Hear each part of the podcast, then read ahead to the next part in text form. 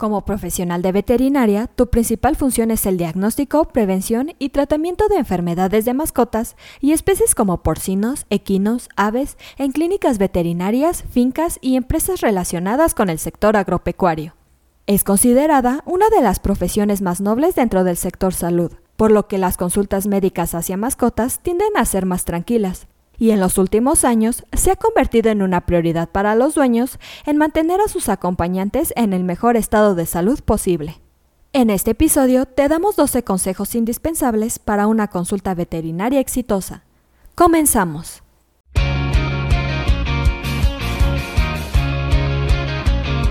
Esto es Asistencia Médico Legal, su empresa de responsabilidad profesional médica, en la cual te damos tips y consejos que te ayudarán a destacarte en el sector salud y evitar cualquier contratiempo con tus pacientes durante el desarrollo de tu profesión.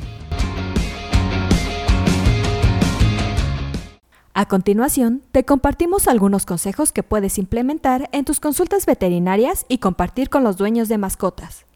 Empecemos con tres consejos que puedes aplicar antes de llegar a la consulta veterinaria. En primer lugar, recuérdale al dueño de la mascota siempre acudir a la consulta con su certificado de vacunación y todos los informes y nombres de medicamentos que esté tomando su mascota para ayudar a responder las preguntas del veterinario. En segundo lugar, repasa los síntomas que has observado en el animal, desde cuándo, qué síntomas nota, qué ha podido ocurrir. Cualquier información puede ser importante y si es posible, anótalo para que no se te olvide. En tercer lugar, recuérdale al dueño nunca salir sin su mascota bien preparada, que no olvide llevar su collar, correa o incluso su bozal si lo tiene, o su quinel o jaula si lo necesita. Ahora repasemos lo que puedes hacer ya dentro de la clínica veterinaria.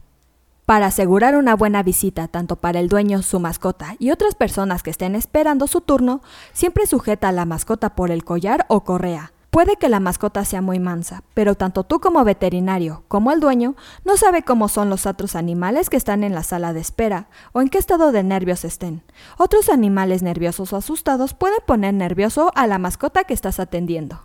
Ahora bien, si observas que la mascota del dueño se pone irritable o violenta mientras espera su turno, sugiere al dueño que la saque del sitio hasta que la tranquilice. Puede sugerirle un paseo corto y lento.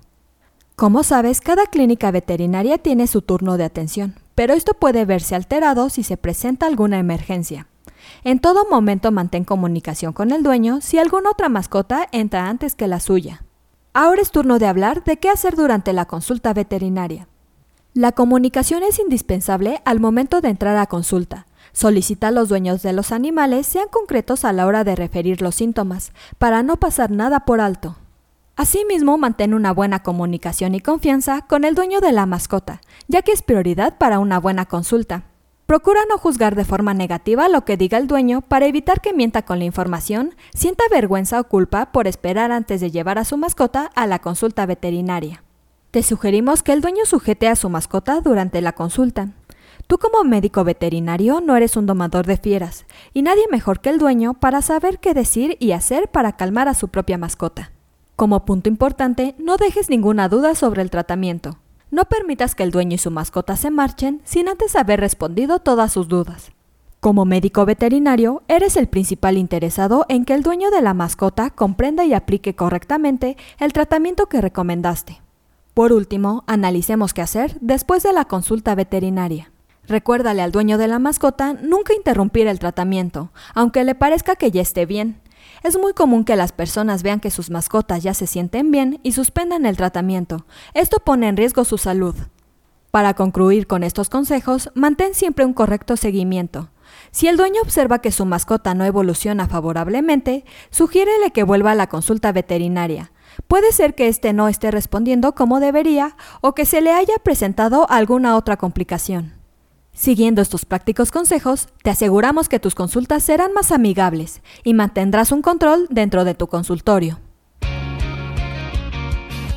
Eso es todo por hoy. Te invito a no perderte nuestros próximos episodios. Y la forma de no perdértelos es suscribiéndote a este podcast desde tu aplicación preferida.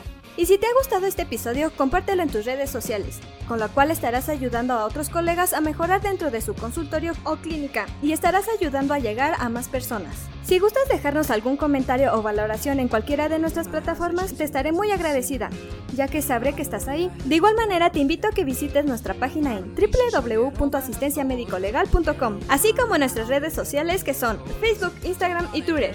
Hasta la próxima.